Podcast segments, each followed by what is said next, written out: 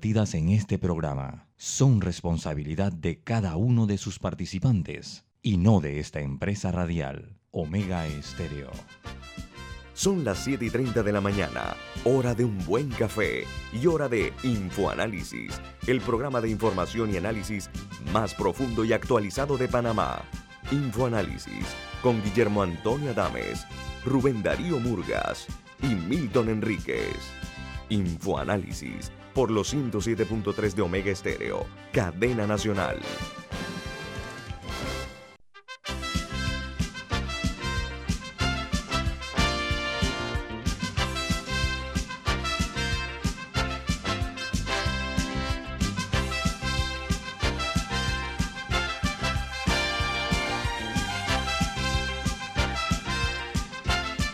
Buen día, señoras y señores, bienvenidos. Esto es Info Análisis, un programa para la gente inteligente. Hoy es 2 de noviembre del año 2021, día que se recuerda a los difuntos, a las personas queridas que partieron por delante, que hoy están con nosotros físicamente. Hoy es un acto de recordación para todas estas eh, personas, miembros de nuestras familias o amistades, eh, que son hoy objeto pues de este reconocimiento, aunque debe ser todos los días, pero bueno, hoy es el día que se conmemora eh, en términos generales, 2 de noviembre del año 2021, y dicho sea de paso, se acaba el año. ¿Quién presenta Infoanálisis, Camila? Café Lavazza, un café italiano espectacular que usted puede encontrar en los mejores restaurantes, eh, también lo puede encontrar en supermercados o pedirlo por internet Café Lavazza, un café para gente inteligente, presenta Infoanálisis. Gracias, eh, Camila. Bueno, amigos, vamos a iniciar con las notas internacionales. Hay una inquietante y es que el Ministerio de Comercio de China eh, va, ha anunciado que viene una crisis de alimentos. Están combinando a todos los uh, las, la ciudadanía china a que comiencen a hacer acopio de alimentos ante la escasez que se viene, para, para que estén ustedes debidamente informados. Esto lo ha hecho porque hay una, un retorno de la COVID-19 en el país. Así que es una pena que esté sucediendo este tipo de situaciones en China. Vamos ahora a Colombia, donde eh, se han habilitado unos 30 puntos de vacunación en Bogotá, la capital del país, para inmunizar contra la COVID a 831 mil niños y niñas antes de fin de año. El alcalde encargado de Bogotá espera llegar a diciembre con por lo menos 831 mil niños y niñas inoculados con la dosis de la farmacia, farmacéutica, perdón, Sinovac, que es la única vacuna autorizada para que sea aplicada a la población con intervalos de 28 días cada dosis.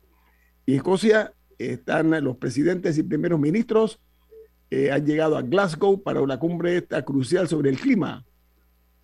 El resultado de, de esta reunión determinará en gran medida cómo sobrevivirán 7 mil millones de personas en un planeta más caliente y si será posible revertir niveles mucho eh, peores de eh, calentamiento global para las próximas generaciones. Entonces la pregunta es, si es posible que se dé una cooperación global. ¿Usted tiene alguna nota nueva ahí, Camila, sobre ese particular? Sobre la COP26. Ajá. Bueno, ayer se llegó eh, al primer acuerdo y fue el de, el de disminuir la deforestación eh, para el año uh -huh. 2030.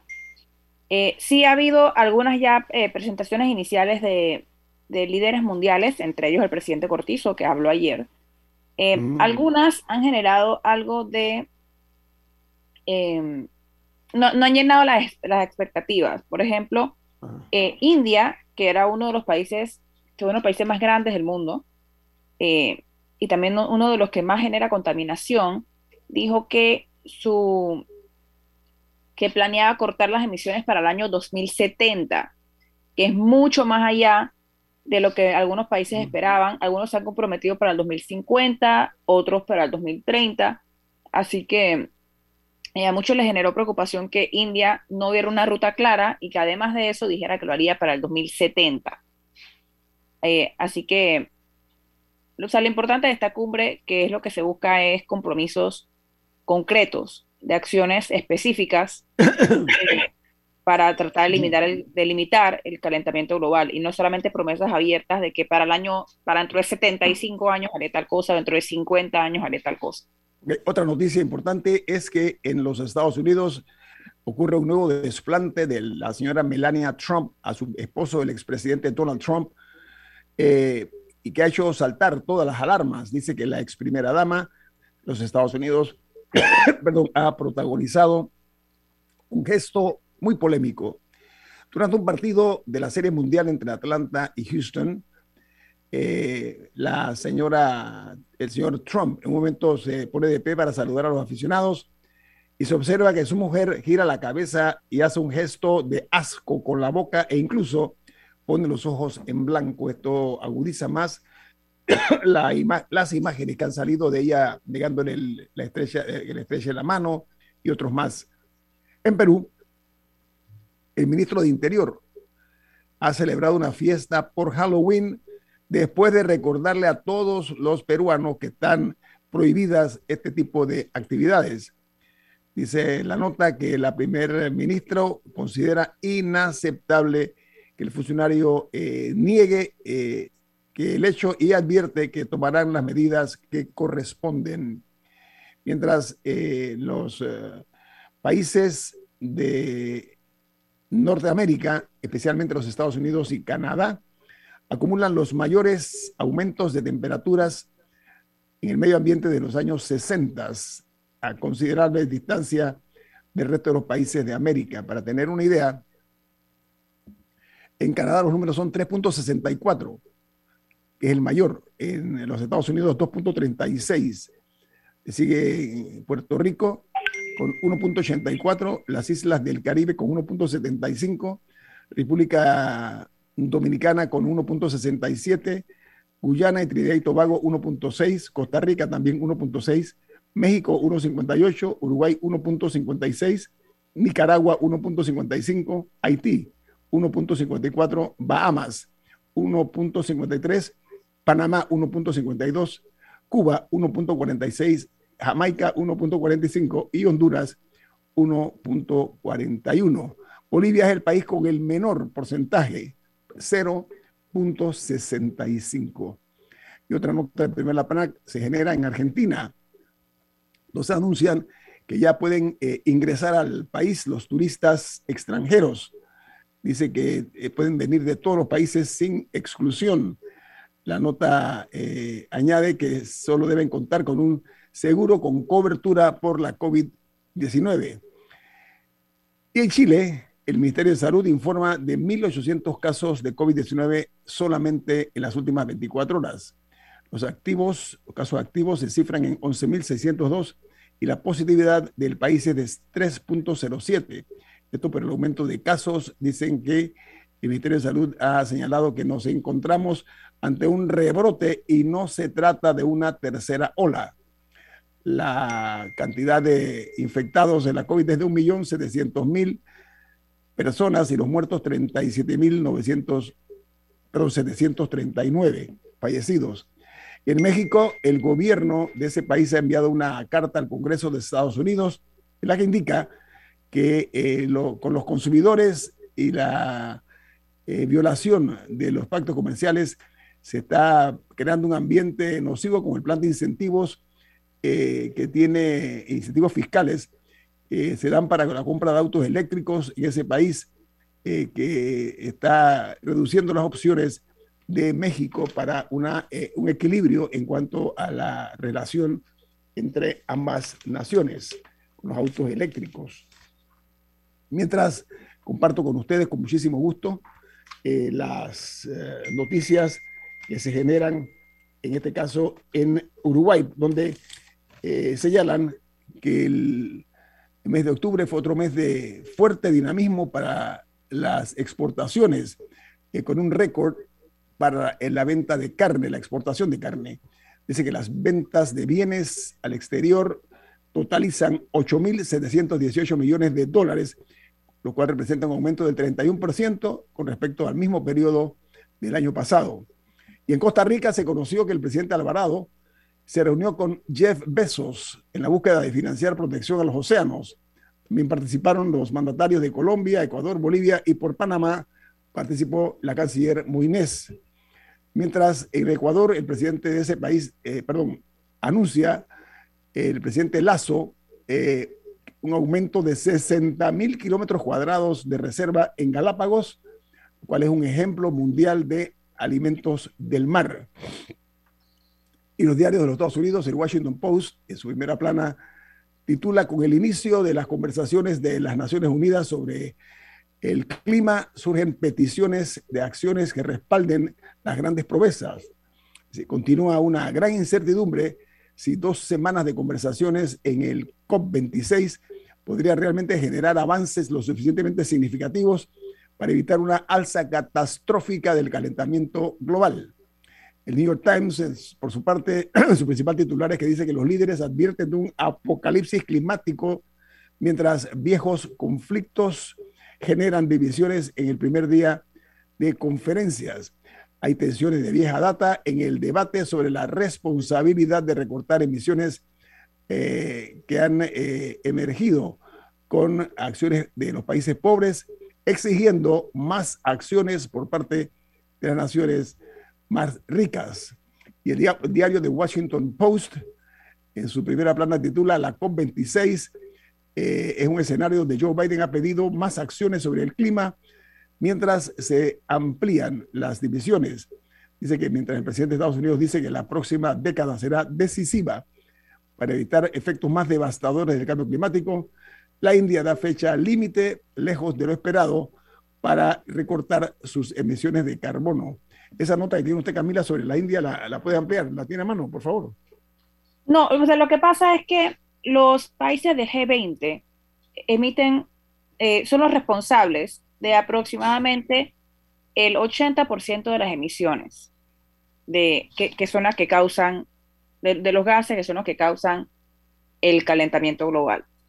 Pero las consecuencias las deben asumir en su mayoría países pobres, muchos de ellos costeros, que cuando ocurren huracanes o tsunamis o tormentas, em, son los que ponen los, los que en su mayoría ponen los muertos y las consecuencias. Entonces, por eso es que estos países en desarrollo, digamos, son los que están exigiendo que los países más industrializados y que generan más contaminación se hagan responsables de eh, la contaminación que causan. Porque, por ejemplo, había un compromiso de que a partir del año 2020 iban a, proveer, estos países más ricos iban a proveer 100 mil millones de dólares anuales para ayudar a países más pobres o vulnerables a combatir el cambio climático. Pero, eh, o las consecuencias del mismo. Pero ese pago ya fue pospuesto para el primer pago para 2023. Entonces ellos dicen, eh, los huracanes no van a esperar, las inundaciones no van a esperar, ellos están exigiendo un mayor compromiso por parte de estas naciones que son las que más causan eh, el calentamiento global. otra, noticia, otra noticia que quería compartir es que eh, en Nigeria hubo un colapso de un edificio que es parte, de un edificio en construcción, que es parte de un complejo de lujo que se estaba haciendo en ese país. Eh, era un edificio de 22 pisos que estaba en construcción eh, y lamentablemente ya se ha confirmado al menos cinco personas fallecidas, pero hay, hay docenas desaparecidas que están siendo buscadas eh, por equipos de rescate. Eh, pero lo interesante que estaba leyendo, y bueno, hasta el momento se desconocen las causas eh, por las que colapsó este edificio en construcción. Sin embargo, aparentemente no es la primera vez que esto, esto sucede en Nigeria y tampoco es tan extraño, porque dice que entre 2005 y 2020 se reportaron 152 colapsos de edificios. Y esto tiene que ver según una nota de la BBC, porque en muchas ocasiones eh, utilizan trabajadores eh, que no cuentan con las competencias para hacerlo, para cortar costos o también eh, materiales que no cumplen con los estándares. Incluso, si bien se desconoce la causa de este colapso en específico, eh, algunos reportes hablan de que el edificio lo estaban haciendo con más pisos de lo que originalmente se planeó. Así que digo, es una tragedia eh, lo ocurrido, pero también llama la atención de cuando se dan eh, estos malos manejos, eso cuesta vidas. Bueno, vamos al corte comercial. Esto es Info Análisis, un programa para la gente inteligente.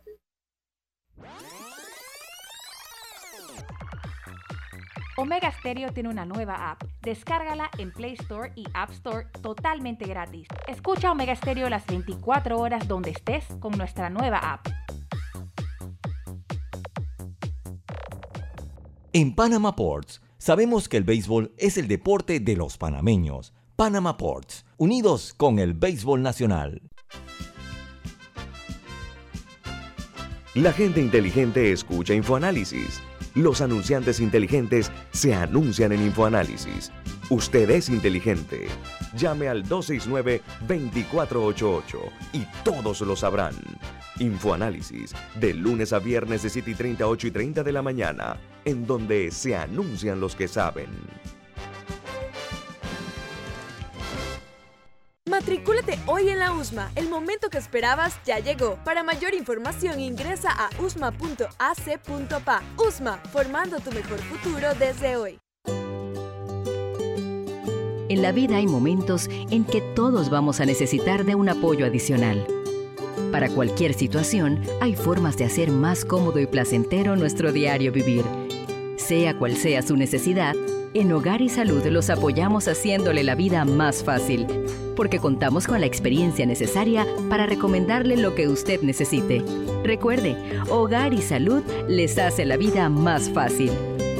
Visite nuestras nuevas sucursales en Villa Zaita al lado del Super 99 y en Cativa Colón al lado del Super Extra. Estamos abiertos en todas nuestras sucursales del país y le hacemos su entrega de forma gratuita en Panamá Centro. Para mayor información, puede consultar en Instagram y Facebook.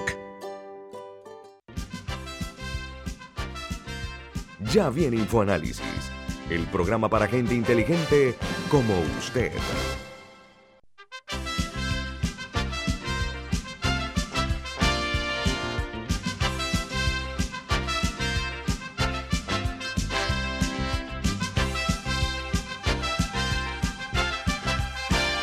Bueno, señores y señores, presten mucha atención porque don Rubén Murgas tiene un mensaje para ustedes. Florida State University anuncia que tiene sus matrículas abiertas para el semestre del Spring 2022. Conozca el programa 2 más 2 que ofrece esta universidad americana, una de las 20 mejores universidades públicas de Estados Unidos. Aplique hoy. Escríbanos al WhatsApp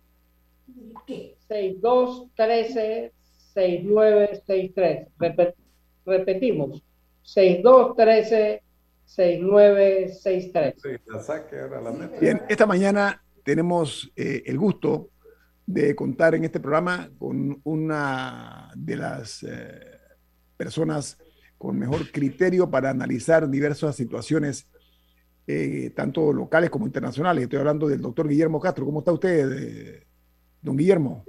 Muchas gracias. Estoy muy bien acá en las montañas en Chiriquí. Oiga, qué maravilla. Disfrútela. ¿Está usted en Volcán o en Boquete? Eh, en el camino a Caldera, en Boquete. Ah, ¿cómo, el clima está siendo generoso allá en el área chiricana, don Guillermo? es un clima disciplinado como corresponde a una región productiva de trabajadores como esta. Siempre llueve de 2 a 6.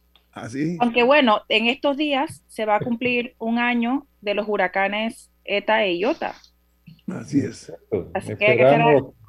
esperamos que, nuestro gobierno haya tomado todas las precauciones necesarias para evitar nuevos daños.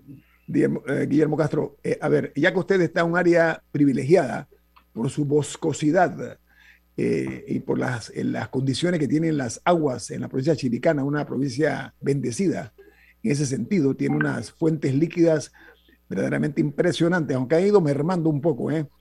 ¿eh? eso me lleva a escuchar su opinión acerca de lo siguiente. Eh, han sido eh, un hecho eh, que todo se concentra ahora mismo en la lucha contra el calentamiento global, ¿sí? Eh, esto ha traído como consecuencia que más de 100 países o 100 naciones se hayan comprometido a poner fin eh, a lo que es la deforestación. Esto estoy hablando de la COP26. Estos países, estos 100 países representan el 85% de, los bosques del mundo y han dado un plazo de nueve años para poner freno a la deforestación y revertir casualmente es, eh, eh, dice que eh, eso han comprometido con el sobrecalentamiento global, desaparecerlo de una forma ordenada. Sin embargo, Panamá, marchando siempre como al revés de las manecillas del reloj, ¿no? Aquí en lugar de nosotros recuperar las áreas que han sido devastadas, estamos a, a, las vísperas de la firma de otro contrato de minería en Panamá cuando los países, en términos generales, están bajando ese tipo de situación y Panamá eh, ha actuado de una forma irresponsable, a mi juicio, con eh, haber permitido no únicamente eh, que se hiriera una región que tiene que ver con lo que son los bosques de, un área que realmente merece mejor suerte, estoy hablando del de, el área de los, de los bosques del área mesoamericana, como se le llama, pero no únicamente que se está realizando este contrato nuevamente con la minera Panamá, sino que se le están otorgando unas, eh, no sé cuántas, ciento y tantas hectáreas adicionales para que continúen con su labor esta.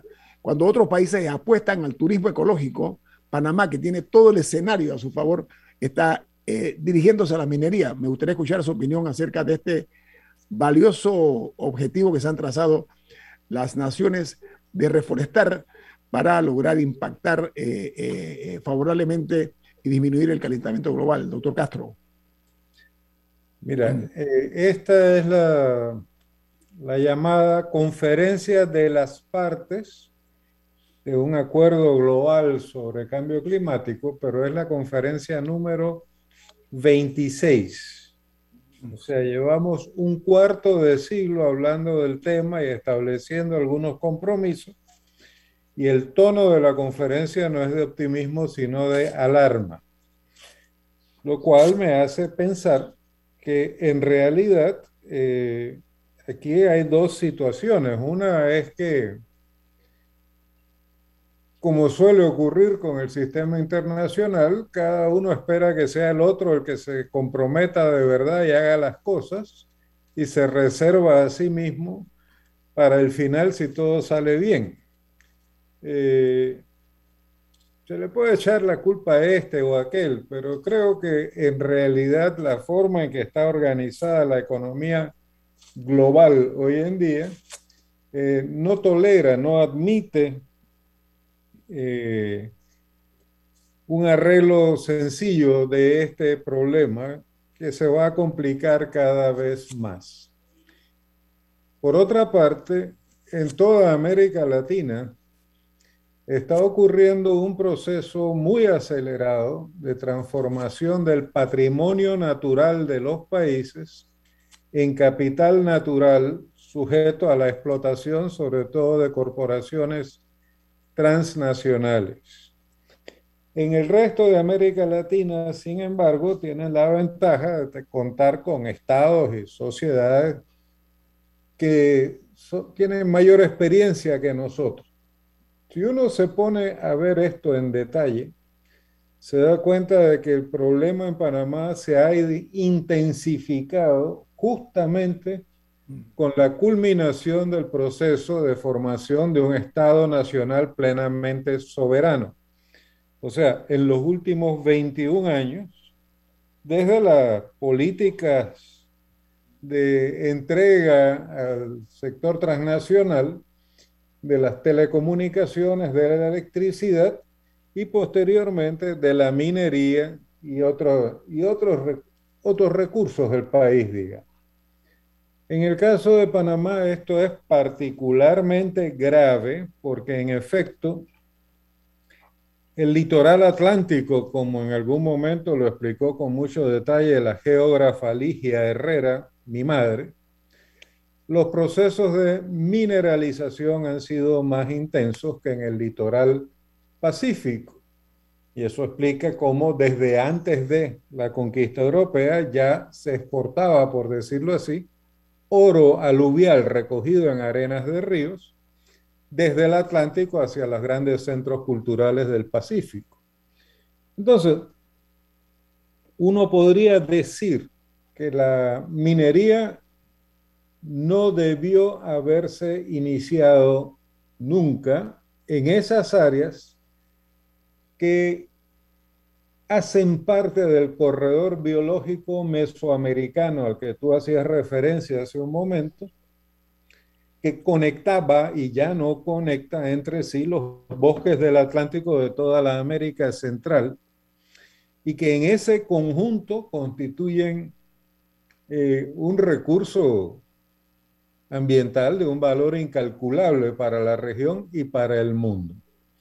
Ya esta actividad eh, afecta gravemente eso, como lo ha de afectar en el futuro la especulación inmobiliaria que ya está en curso a partir de la construcción del puente sobre el canal en el Atlántico y de las carreteras de acceso al litoral atlántico, porque lo veo ahora eh, por la Pintada y por Rambala, donde se empieza a hablar inmediatamente de la gran carretera turística de Colón a Bocas del Toro.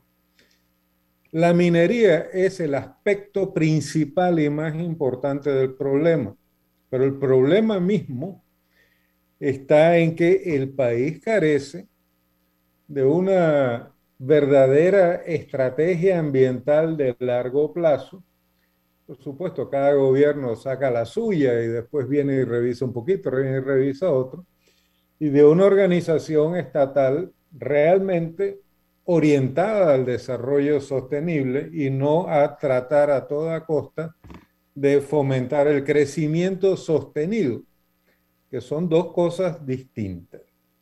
Entonces, este problema, y termino con esto, Guillermo, se complica por el hecho de que en este momento algo así como cerca de 200 mil personas en Panamá dependen de la mina de cobre Panamá que ya existe.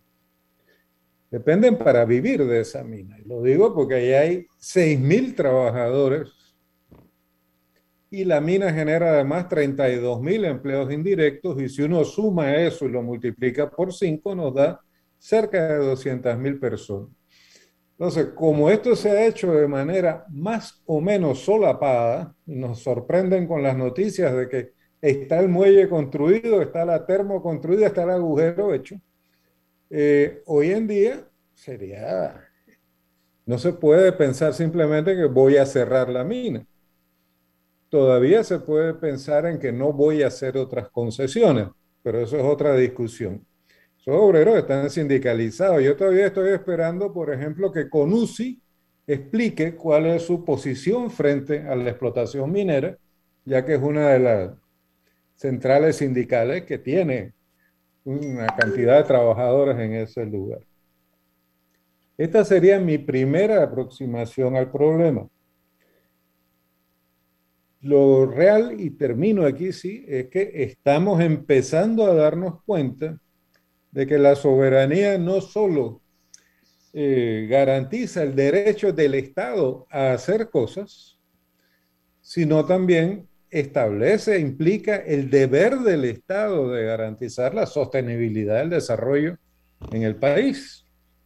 Y hasta ahora el Estado mucho no va más allá de eh, estudios de impacto ambiental y algunos decretos aquí y allá, y declarar en público que tenemos 35% del territorio en áreas protegidas y 30% de la superficie del mar eh, territorial protegido también. Lo que ocurre después es lo que estamos discutiendo ahora. O sea, es que eh, la posición, la posición del presidente Cortizo ayer en, Glasgow, Escocia, eh, generó, él dijo, entre otras cosas, que, bueno, que, Panamá estaba también en la lucha contra el calentamiento global desde los trabajos que se realizaron al presidente del canal, eh, que se ha respetado a los, pueblos originarios, lo cual no es cierto porque fueron, han sido reprimidos, y los bosques y los océanos están siendo debidamente cuidados. Fue el discurso, el resumen, pero esto generó reacciones eh, de los ambientalistas panameños que están cuestionando las contradicciones sobre la restauración forestal, por una parte, pero sobre todo el hecho de que está negociándose un contrato de explotación de minerales metálicos que destruirá más de 13.000 hectáreas que van a ser otorgadas en la concesión o que están solicitando 13.000 hectáreas más. Entonces, esa eh, contradicción evidente eh, ha generado este rechazo por parte de estos grupos, porque insisten en que los bosques del corredor biológico no, no han sido debidamente protegidos. Vamos al corte comercial. Esto es Info Análisis, un programa para la gente inteligente.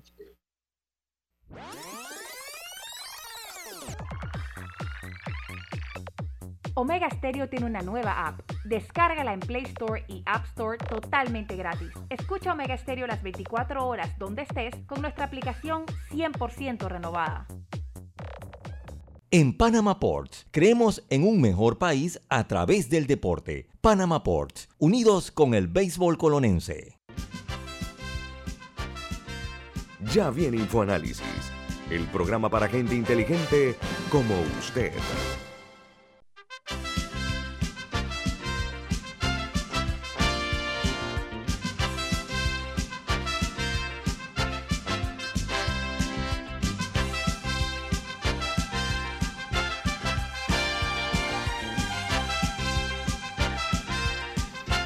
Rubén, hay un mensaje importante. ¿De qué se trata? En Banco Aliado te acompañamos en tu crecimiento financiero. Ahorra con tu cuenta Más Plus, mejorando el rendimiento de tus depósitos. Banco Aliado, tu aliado en todo momento.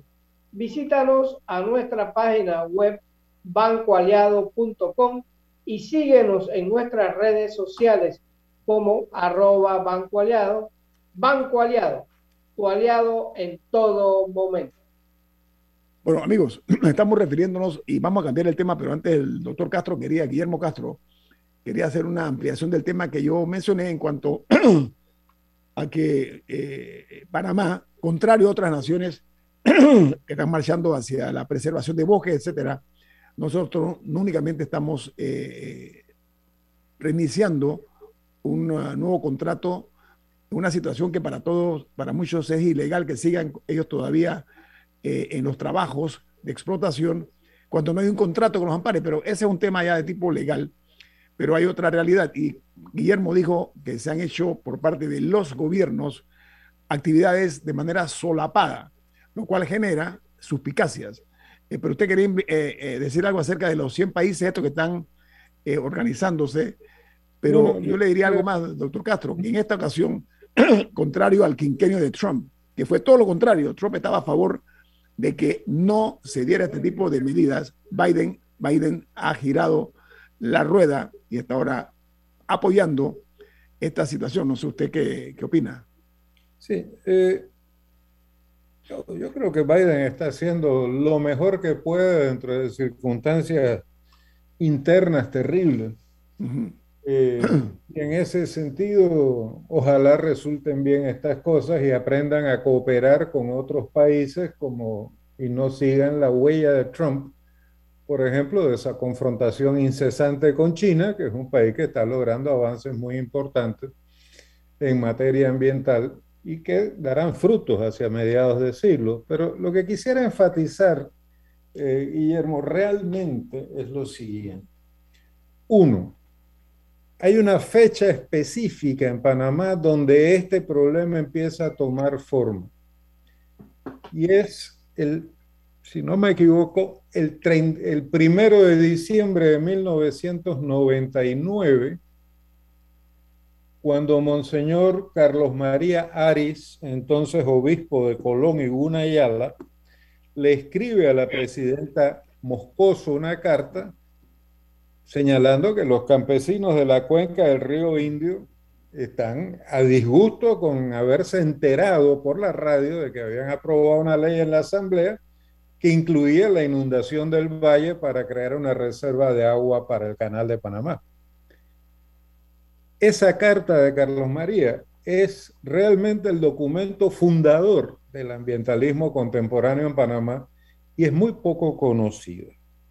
Y esa tendencia no ha cesado. Ahora mismo hay un debate muy importante en Panamá, otra vez, bajo, de bajo perfil, no aparece realmente en los medios, no hay debate sobre esto, por un último decreto que en principio, dice el decreto, eh, busca regularizar la propiedad, la presencia, digamos, de personas que tienen actividades productivas dentro de áreas protegidas y que eso se hará a través de un trabajo conjunto entre el Ministerio de Ambiente y la Autoridad Nacional de Tierras, que será el agente fundamental de esa regularización.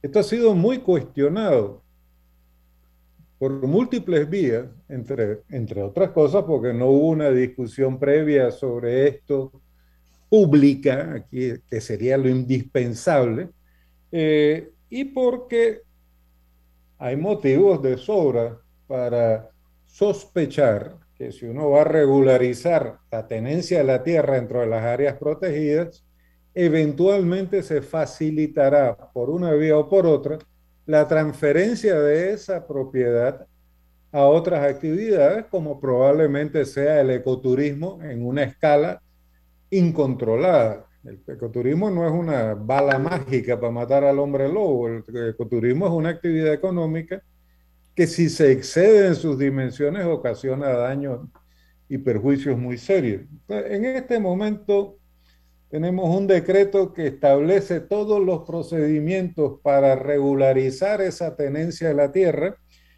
pero que ha sido emitido en condición de, otra vez, sorpresa para el país, porque fue elaborado sin consulta.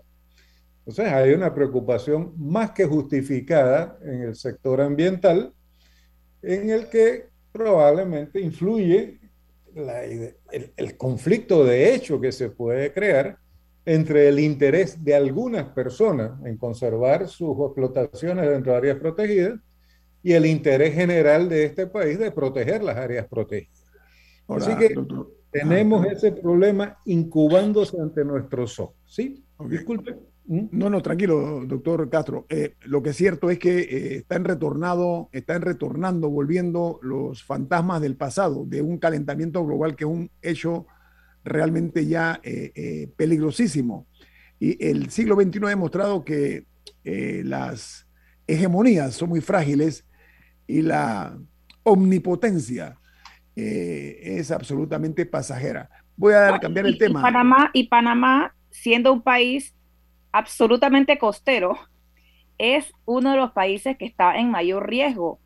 El archipiélago de San Blas podría desaparecer ya vimos hace un año dos huracanes que, que tocaron tierra en el área de, Chiriquí, que fueron ETA e IOTA, cosa que no se veía antes y que en años recientes ya van dos, tres, si incluimos a Otto también, que sentimos el coletazo.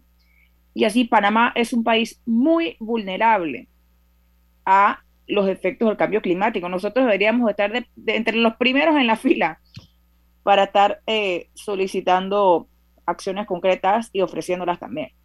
Ahora, hay una noticia buena y es que eh, Panamá, a través de su canciller, la señora Erika Muínez, han sido participantes de una reunión con Jeff Bezos, donde hay otros países como Colombia, Ecuador, eh, que están, y el presidente sí, de Ecuador, para la protección de los océanos. Pero un giro de timón, doctor Castro, la violencia en Panamá está aumentando de una forma exponencial, al punto que se dio ayer una declaración eh, por parte del Ministerio, o el ministro de Seguridad Pública, él se llama eh, Juan Pino, en la cual él le pide a los agentes de la Policía Nacional eh, mayor contundencia contra las organizaciones criminales. Y otro fiscal de nombre, fiscal superior de homicidio y femicidios, Rafael Bayoles, eh, Baloyes, perdón, corrijo, él habló acerca de la alta incidencia de hechos de sangre, la violencia relacionada con eh, los, eh, los crímenes de sicariato, drogas, etcétera, que ya no se pueden tapar con un dedo. ¿Qué tipo de acción se le ocurre a usted, doctor Castro, que se puede tomar para, en la misma medida que crece, que se incrementa la criminalidad en Panamá, pero sobre todo que cada vez son más brutales los crímenes, ¿cuál es su opinión acerca de lo que, lo que está proponiendo, por ejemplo, el ministro de Seguridad, que la policía sea más contundente? ¿Qué se le ocurre a usted en cuanto a esta peligrosa situación para el país?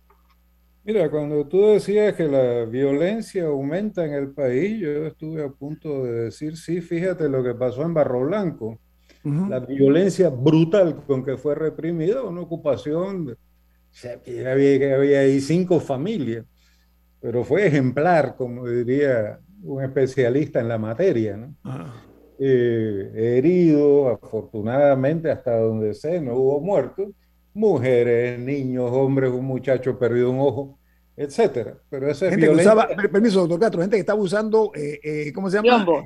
Biombos. O sea, es un acto eh, irracional. Eso que está diciendo usted es cierto. O sea, ese tipo de, de toma de decisiones y de acciones por parte de la policía. Ajá. Digamos, no es comparable porque eso es violencia estatal y el Estado tiene el monopolio de la represión en el país, como en todo Estado civilizado, por supuesto. En cuanto a lo otro, yo sí creo que aquí se está produciendo una combinación peligrosísima por la que ya pasó México y de la cual aún no termina de salir, es la formación de una especie de estado de guerra interna eh, en el cual colaboran fuerzas extranjeras con fuerzas locales fuerzas extranjeras que pueden incluso poner una dirección de correo electrónico para que usted salga y denuncie, eh, visitas constantes, asesoría constante, equipamiento constante de organismos que no son del Estado de Panamá, pero que, bueno, vienen a colaborar con el Estado panameño. Eh, esa situación empezó así en México. Con Felipe Calderón pasó ya la declaración de la guerra contra el narcotráfico. Y la última vez que supe iban por más de 30 mil desaparecidos y todavía no terminan de contar. Eh, eso es muy peligroso. Yo en estas cosas comparto, ya que se trata de crimen organizado, organizaciones delictivas, la opinión muy sensata que una vez expresó Milton en este programa si usted está hablando de corporaciones que se dedican a actividades ilegales, el mecanismo de control está en las finanzas. Si usted controla las finanzas realmente, esas organizaciones se desploman. El narcotráfico solo puede funcionar con el respaldo del lavado de dinero y el blanqueo de capitales. Entonces, hay que incorporar la, la organización delictiva a la, incluso a la estadística nacional. Yo tuve un profesor en la Universidad de México, don Sergio Bagú, que nos abrió los ojos en la década de 1970, advirtiéndonos que si se hablaba de Producto Interno Bruto, solo se podría entender a cabalidad si se incorporaba el dinero generado por el delito. Y en esa época, él decía, la mafia en Estados Unidos obtenía ingresos superiores a la industria del automóvil. Y eso era mucho dinero en esa época. Entonces, al final todas estas discusiones pasan por una actividad ilegal, violenta, criminal, pero que busca la acumulación de dinero, la acumulación de ganancias. Y muy, fue muy clarividente. Dígame, disculpe. No, dije que una, una, industria muy lucrativa. Sí, es, una, es, una, es una transnacional, doctor Castro, para ponerlo en términos eh, modernos, ¿no? Pero usted me habla de un profesor que hace medio siglo, porque si fue en el 70, estamos hablando de medio siglo, advirtió esto. El problema es que con el paso de los años se fue agravando la situación en México. Pero usted toca un punto muy sensitivo y es el rol que se juega en Panamá en cuanto al lavado de activos, el lavado de dinero. La pregunta es si nosotros realmente estamos haciendo el trabajo que nos están exigiendo de afuera o simplemente por nosotros mismos tratar de buscar la manera de reducir este tipo de, negociados que lógicamente lastiman el prestigio del país también porque nos ven como un país que si no promueve, permite este tipo eh, de actividades que son lucrativas, muy lucrativas para los grupos delincuenciales. Eso es uno de los, de los sitios donde Panamá es mucho más frágil, ¿no? Pero doctor Castro, quiero aprovechar que está usted aquí, le voy a quitar unos minutos más al regreso del corte comercial para que hablamos de la situación política del país. ¿Le parece, doctor Castro? Lo invito, ¿sí? Con gusto. Bien, vamos entonces al corte comercial. Esto es Info Análisis, un programa para la gente inteligente. Viene más. Omega Stereo tiene una nueva app. Descárgala en Play Store y App Store totalmente gratis. Escucha Omega Stereo las 24 horas donde estés con nuestra aplicación totalmente nueva.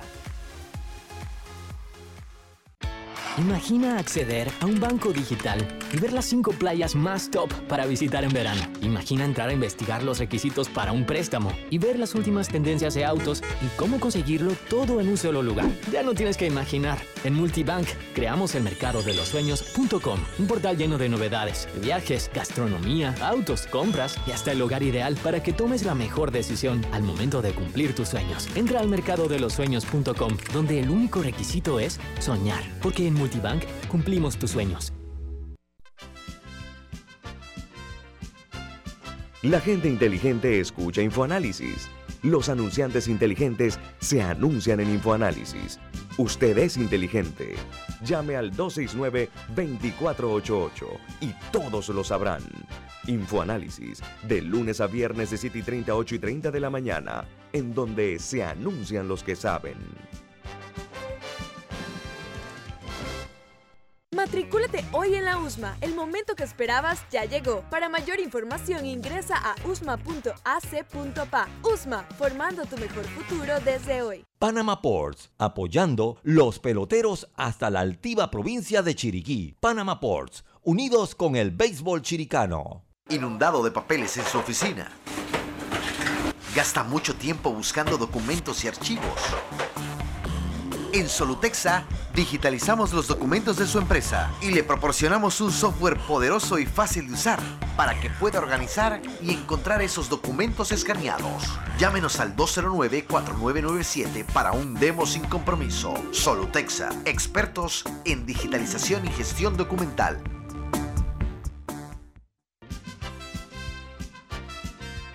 Ya viene InfoAnálisis el programa para gente inteligente como usted.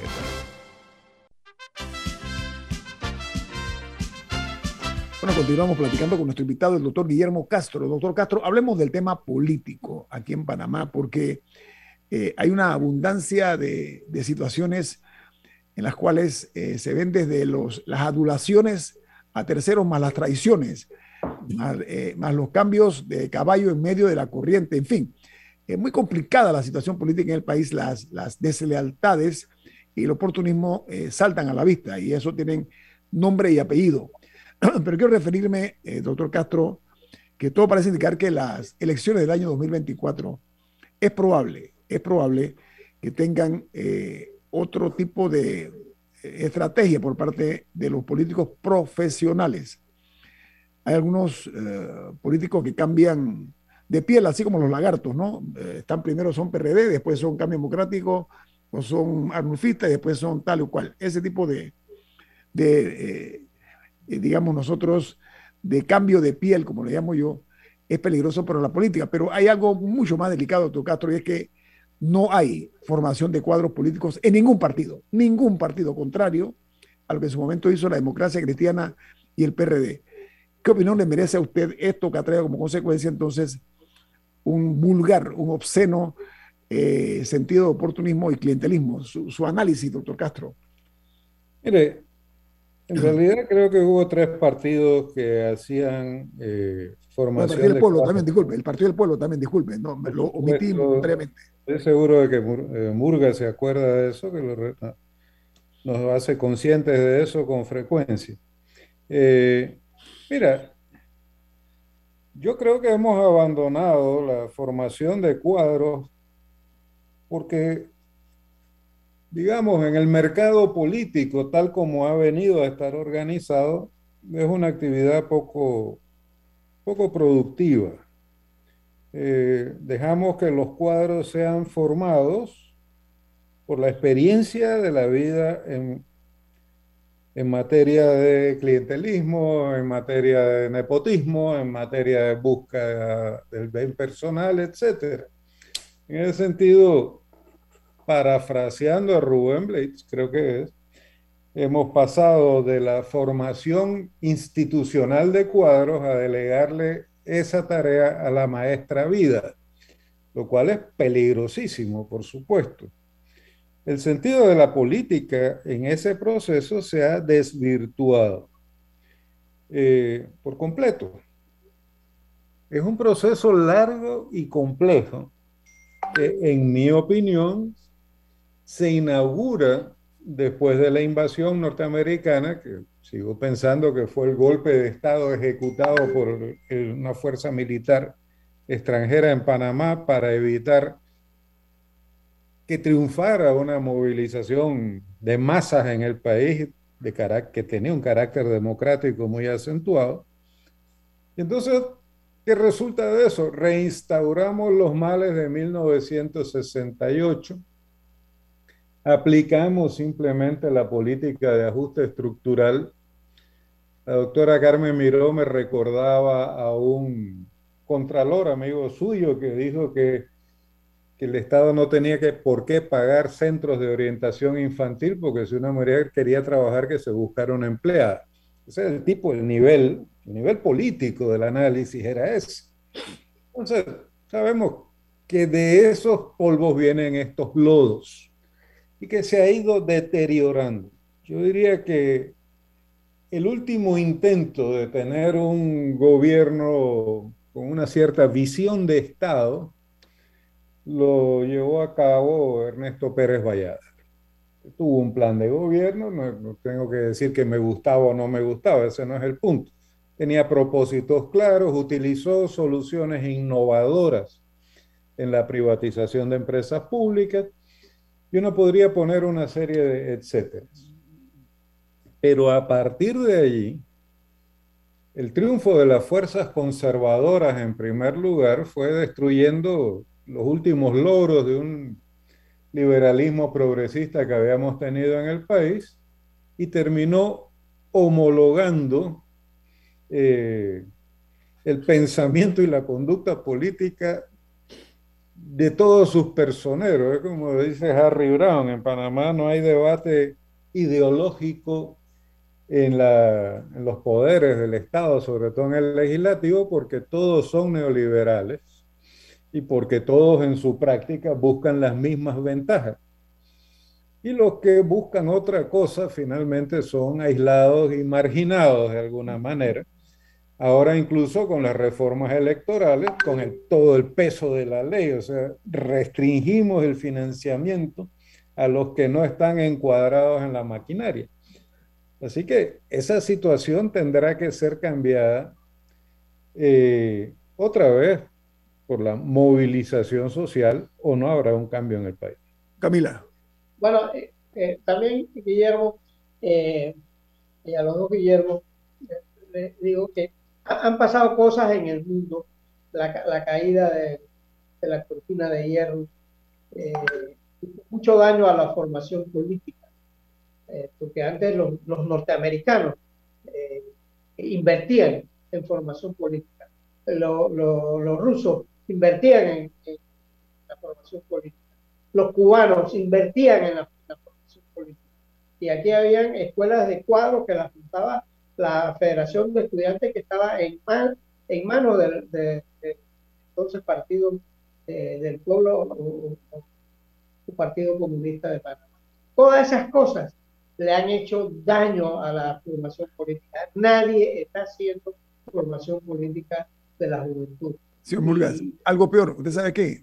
Eh, la, el sistema de partidos políticos se ha convertido en un gran negocio millonario. Eso es parte del problema. O sea, es, más como un negocio que una actividad con sentido ideológico. Es toda una industria, diría yo. No solamente un negocio, es toda una industria ya. A ver, diga Camila. Sí, quería comentar, eh, señor Castro, hablas un poco del bicentenario. Nos, ya nos recibió en noviembre eh, en, el que cumplimos eh, dos siglos de vida republicana. ¿Cómo considera usted que nos recibe el Bicentenario? El Bicentenario nos recibe con 21 años de experiencia en la organización de un Estado nacional plenamente soberano. 21 años. Los otros 180 o 179 años forman parte del camino hacia el 31 de diciembre de 1999, cuando dejamos de ser un protectorado militar extranjero como antes habíamos sido un apéndice de la República de Colombia. La respuesta a eso está, su pregunta está en que al cabo de estos 21 años, nosotros tenemos una situación de crecimiento económico incierto, de inequidad social persistente, de degradación ambiental constante y de disfuncionalidad institucional, para decirlo de la manera más piadosa, creciente. Entonces, ese es el balance. ¿Por qué llegan, por qué estos 21 años de ejercicio de la soberanía no transformaron todo eso que ya estaba presente antes? Desde ese punto de partida, uno puede hacerse un juicio, no solo después de escuchar los himnos y ver las banderas y alegrarnos porque ya somos soberanos finalmente, sino traduciendo problemas como esos a programas políticos que permitan transformar el país. ¿Usted siente que se está dando eso, doctor Castro? ¿Usted siente algún tipo de intento, de, aunque sea incipiente, de ese tipo de cambio? No, no desde el punto de vista, mire, ni, ni la sociedad ni el Estado están apuntando en esa dirección. Okay. Nos han emboletado a todos otra vez en la lucha contra un rincón del problema, un rincón muy importante, que es la corrupción, sin duda. Y la, la crisis de la política del Estado, que es muy importante también. Pero la situación del país no ha sido abordada como tal. Tenemos un San Benito, cada vez que aparece un problema señalamos la corrupción pero la corrupción es un fenómeno que es producido a partir de otras situaciones. Yo creo que el deterioro político del país tiene un importante hito de origen que consiste en la decisión estatal de prohibir la existencia de organizaciones estudiantiles en los colegios. Cuando uno mira al Estado panameño y uno piensa en los grandes estadistas, digamos, la gente que ha hecho cosas muy importantes para este país, de la década del 60, del 70, uno piensa en Jorge Illueca, uno, Adolfo Ahumada y tal. Todos ellos pasaron por una escuela que se llamaba Federación de Estudiantes de Panamá. Y esa escuela les dio formación política. Y en esa escuela por supuesto, había una influencia muy importante del Partido del Pueblo, pero no solo del Partido del Pueblo.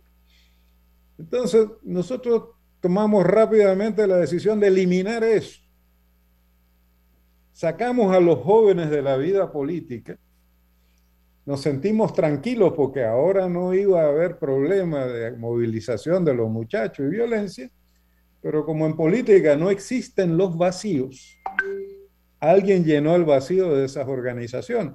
Doctor Castro, permítame, con, ese concepto de que los, vacíos siempre son llenados, voy a, voy a dejarle porque tengo que despedir el programa, pero aprecio y muchísimo su valioso aporte como de costumbre. Vamos a mantenernos en contacto, doctor Castro. Le deseo un buen día allá en las tierras altas chiricanas. Un abrazo fuerte, doctor Castro. Pues, viene, viene Álvaro Alvarado con su programa Sin Rodeos, aquí en Omega Estéreo. Camila, ¿quién despide Infoanálisis? Lo despide Café Lavazza, un café italiano espectacular que usted puede encontrar en los mejores restaurantes, en supermercados o pedirlo por internet. Café Lavazza presentó Infoanálisis. Nos vamos y nos vemos. Hasta mañana. Ha terminado el Infoanálisis de hoy. Lo esperamos mañana de 7 y 30 a 8 y 30 de la mañana para compartir la información y el análisis más profundo e ilustrado de Panamá. Infoanálisis con Guillermo Antonio Adames, Rubén Darío Murgas y Milton Enríquez.